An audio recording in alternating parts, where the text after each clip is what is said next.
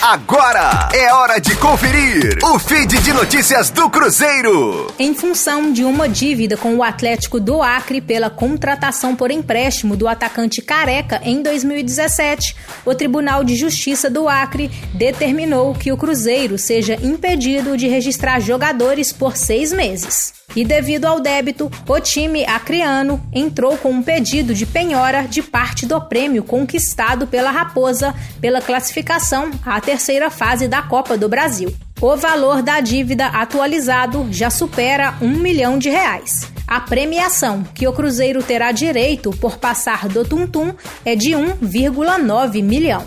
Representantes do time estrelado chegou a entrar em contato com o clube acreano na tentativa de um acordo de pagamento parcelado da maior parte do valor devido, porém sem a certeza de que a equipe de Ronaldo garantirá o pagamento o Atlético Acreano não quis dar prosseguimento às tratativas para um acordo. Caso a Justiça conceda a opção de penhora do prêmio, a situação entre os clubes fica resolvida não sendo necessária então a punição no âmbito esportivo. Com as informações do Cruzeiro, para a Rádio 5 Estrelas, Letícia Seabra.